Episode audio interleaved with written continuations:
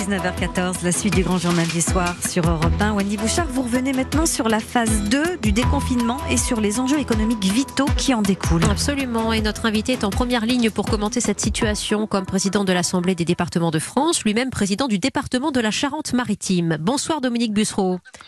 Bonsoir Wendy Bouchard. Et bienvenue sur Europe 1 euh, pour commenter cette nouvelle phase de déconfinement qui commence donc dans l'essentiel des départements, vers dès mardi, le 2 juin, avec euh, la réouverture des collèges, des lycées, des bars, des restaurants. Est-ce une bonne nouvelle pour vous d'abord, Dominique Bussereau? C'est une très bonne nouvelle. Je dirais que c'est encore une meilleure nouvelle pour les départements qui étaient en rouge. Je pense au département des Hauts-de-France, de Bourgogne-Franche-Comté, euh, du Grand Est. Mhm. malheureusement, Paris reste en orange. Là, c'est vraiment un, un, changement formidable, y compris en termes d'image vis-à-vis d'eux-mêmes, vis-à-vis de leurs habitants, vis-à-vis de l'extérieur. Pour les autres, on le voit bien ce week-end de Pentecôte, hein, qui est un grand week-end touristique. Euh, bon, il y y a, quand même beaucoup de monde. Les 100 km, je sais pas s'ils sont véritablement respectés, si d'ailleurs ils sont encore véritablement en, vigueur jusqu'à jusqu'à lundi minuit.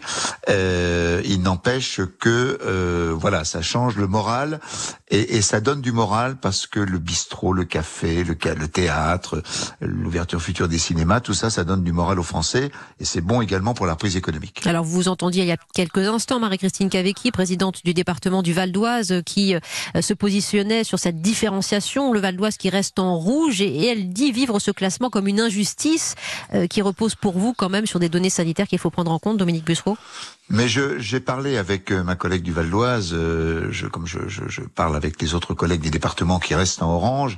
C'est vrai que pour eux c'est difficile à vivre. Euh, c'est vrai que dans ces départements c'est plutôt des clusters qu'une épidémie généralisée. Mhm. Et c'est vrai que ce, ce, cette période, cette période supplémentaire est très dure à vivre. Donc moi je souhaite que très vite, sans attendre peut-être le 22 juin, euh, si de bonnes nouvelles sanitaires apparaissent, ces départements puissent passer euh, de l'orange au vert, et en particulier le Val d'Oise, puisque vous avez cité cet exemple. nous parlons Dominique Bussereau, toujours euh, avec euh, à l'esprit des exigences de précaution sanitaire et des exigences de transparence. Et j'aimerais vous faire réagir à un chiffre euh, terrible que nous avons découvert par voie de presse il y a quelques instants. La mort de 16 pensionnaires dans un EHPAD en Charente-Maritime, l'EHPAD de Tonnet Charente. C'est un chiffre que vous ne connaissiez pas, Dominique Bussereau, un chiffre qui vous a donc été caché. Moi qui ai, c'est en effet moi qui ai commencé à parler publiquement de cette affaire parce que vos confrères du Grand Quotidien Régional Sud-Ouest, dans un papier qui est paru dans la soirée hier sur mmh. Internet, nous ont appris cette nouvelle. Alors, je savais euh, qu'il y avait, vous savez, d'abord les EHPAD, enfin des maisons de retraite hein, de personnes euh, dépendantes, ont une double tutelle, celle de l'État via les agences régionales de cité, celle des départements. Et donc, naturellement, nous sommes en, première ligne sur euh, sur la bonne santé des EHPAD. Je savais que nous avions fait des tests dans ces EHPAD au début des tests parce qu'il y avait eu des, des présomptions. Depuis, aucune information. Et quand j'ai appris ça, mon sang n'a fait qu'un tour. J'ai fait joindre le maire de la commune qui n'en savait pas plus que moi, notre préfet de la Charente-Maritime et notre préfète de région à Bordeaux, pas plus. Euh, voilà, donc euh, j'ai poussé des cris euh, de rage euh, parce que c'est pas normal euh, dans, dans, ce type de situation que le maire de la commune, ses habitants, le département, les représentants de l'État au plus haut niveau ne soient pas au courant. Évidemment. je m'en suis expliqué, je m'en suis expliqué avec le directeur régional de l'ARS cet après-midi par téléphone et j'ai été en contact par plusieurs SMS avec Olivier Véran pour le tenir au courant, lui-même découvrant cette situation. Allez-vous lancer une enquête? Avez-vous la possibilité juridique de le faire, Dominique Bussereau? Écoutez, c'est pas c'est pas à moi de tirer les conséquences. Hein. Le ministre, moi j'ai été ministre neuf ans, je sais je sais les moyens dont dispose un ministre quand il veut faire euh, connaître la vérité. Il a des moyens d'enquête, il a des moyens de de toute nature. C'est à Olivier Véran de décider ce qu'il lui appartient de faire en tant que ministre des Solidarités et de la Santé. Vous parliez de cette tutelle du département, notamment sur les EHPAD, conjointement avec euh, la, la région. Les départements qui sont, Dominique Bussereau, en première ligne. L'État. L'État, pardon. Euh, absolument, l'ARS. L'État via les agences régionales de santé. Absolument. un démembrement régional du ministère de la Santé. Merci de cette correction. Les départements qui sont en première ligne pour relancer euh, l'activité économique. Et vous étiez hier en visioconférence avec Édouard Philippe pour évoquer justement les mesures que le gouvernement imagine pour aider euh, les finances des, des départements. Euh, sachant que les départements continuent d'assurer le versement des prestations sociales, le renouvellement des automatiques pour les personnes en fin de droit. vos pertes de recettes ont été à ce point conséquentes au travers de cette crise? Oui, vous savez, nous avons à la fois une augmentation des dépenses, toutes les dépenses liées à la crise du Covid, toutes les primes que nous allons verser l'accès au personnel, aux services d'aide à domicile, des maisons de retraite, etc. Donc ça sont des dépenses nouvelles. Et en termes de recettes, une de nos recettes les plus importantes, c'est ce qu'on appelle les droits de mutation. C'est-à-dire quand vous achetez une maison, un appartement, un garage, vous payez des, des droits à un notaire. Mhm. Il y en a une partie qui revient au département. Et, et ça, ça s'est complètement arrêté puisque les agences immobilières étaient fermées, les offices de notaires étaient fermés. Je vais vous donner un exemple. Hein. Pour un département comme le mien, c'est à peu près 42 millions d'euros de pertes à ce jour. Et au plan national, nous estimons euh, pour l'année 2020, euh, les mois qui restent, une perte d'environ 4 milliards d'euros. Et, c'est évidemment de l'argent que nous n'irons, que nous n'aurons pas pour participer à la relance économique et sociale. Et vous avez besoin de cet argent. Vous demandez l'aide de l'État clairement. Nous avons besoin de cet argent, non mm. pas pour euh, jouer les grippe-sous ou non pas pour jouer les pleureuses auprès du gouvernement. Mais je crois qu'il y aura, il y a un impérieux besoin de relance. Faut aider le monde culturel, faut aider le monde associatif, faut aider les toutes petites entreprises. L'État s'occupant des grandes et les régions des, des, des intermédiaires. Et, et, donc, il faut que nous soyons en mesure de le faire. Donc, nous avons discuté hier avec le Premier ministre et un certain nombre de membres du gouvernement.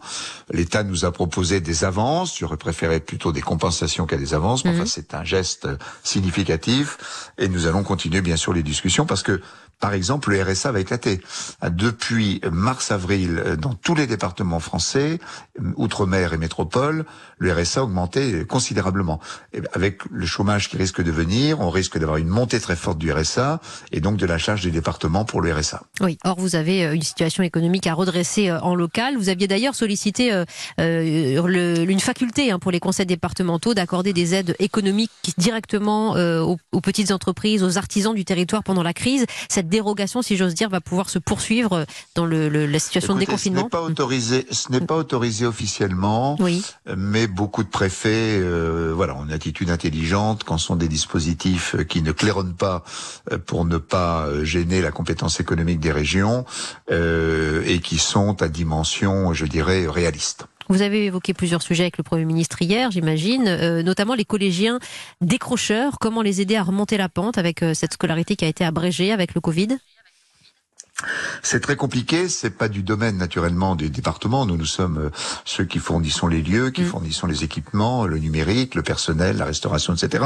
Mais c'est vrai que nous avons une grande crainte sur ces collégiens décrocheurs. Euh, les régions ont la même crainte par rapport aux, lycéens, en particulier les lycées professionnels. Et donc je trouve que l'idée de Jean-Michel Blanquer de, de faire une, espèce de d'apprentissage en continu pendant l'été pour ceux qui le souhaitent est très importante. Ça implique bien sûr la complicité des familles, euh, un engagement du monde enseignant et un volontariat des, des, des enfants, euh, mais ça serait trop bête que pour deux ou trois mois, des vies entières euh, soient foutues. Euh, le monde d'après, Dominique Bussereau, c'est euh, la question que nous partageons tous et, presque au quotidien, j'allais dire. Comment le voyez-vous pour soutenir, vous, très directement, l'activité économique dans les départements que, vous représentez? Quelle urgence hein, pour un certain nombre de bah, secteurs les, urgences sont à la fois sociales et économiques. Euh, on voit bien que l'organisation du travail peut évoluer. Elle va d'ailleurs évoluer avec le télétravail, certainement des formes d'organisation du travail différentes. On voit que les besoins sociaux vont être énormes. donc il faut faire attention à pas retomber dans une société d'assistanat, mais à, à trouver les bonnes politiques sociales. Et puis on voit aussi des nouveaux besoins. Je vais prendre deux exemples hein, par rapport aux questions que vous m'avez posées les écoles. On s'aperçoit que beaucoup d'écoles sont, sont, trop petites, qui qu'on peut pas y mettre plus de 10 ou 15 élèves. Ça veut dire qu'il y a certainement un grand plan pour les communes avec l'État euh, pour euh, améliorer nos écoles. Et, on parlait des EHPAD tout à l'heure. Imaginons qu'en ce moment nous soyons en canicule. Il fait beau, il fait chaud, mais c'est pas la canicule. Les, les, personnes âgées sont dans les EHPAD confinées dans leur chambre. Elles sont doublement confinées dans l'EHPAD et dans leur chambre. Et chacun sait que dans un EHPAD, en général, il n'y a qu'une grande pièce, qui est la pièce de restauration, qui est climatisée. Donc si nous avions actuellement euh, canicule plus les mesures de précaution anti-Covid, ce serait dramatique. Donc ça veut dire qu'il faut qu'on engage également un, vaste plan de rénovation, de modernisation, de climatisation de tous nos EHPAD. Exemple très précis pour anticiper euh, en qualité de président de l'Assemblée des départements de France et président du département de la Charente-Maritime. Merci Dominique Bussereau de cette intervention sur Europe 1 ce soir. Merci à vous. Merci à vous Wendy Bouchard. À bientôt. 19h23, le grand journal du soir, c'est jusqu'à 20h sur Europe 1.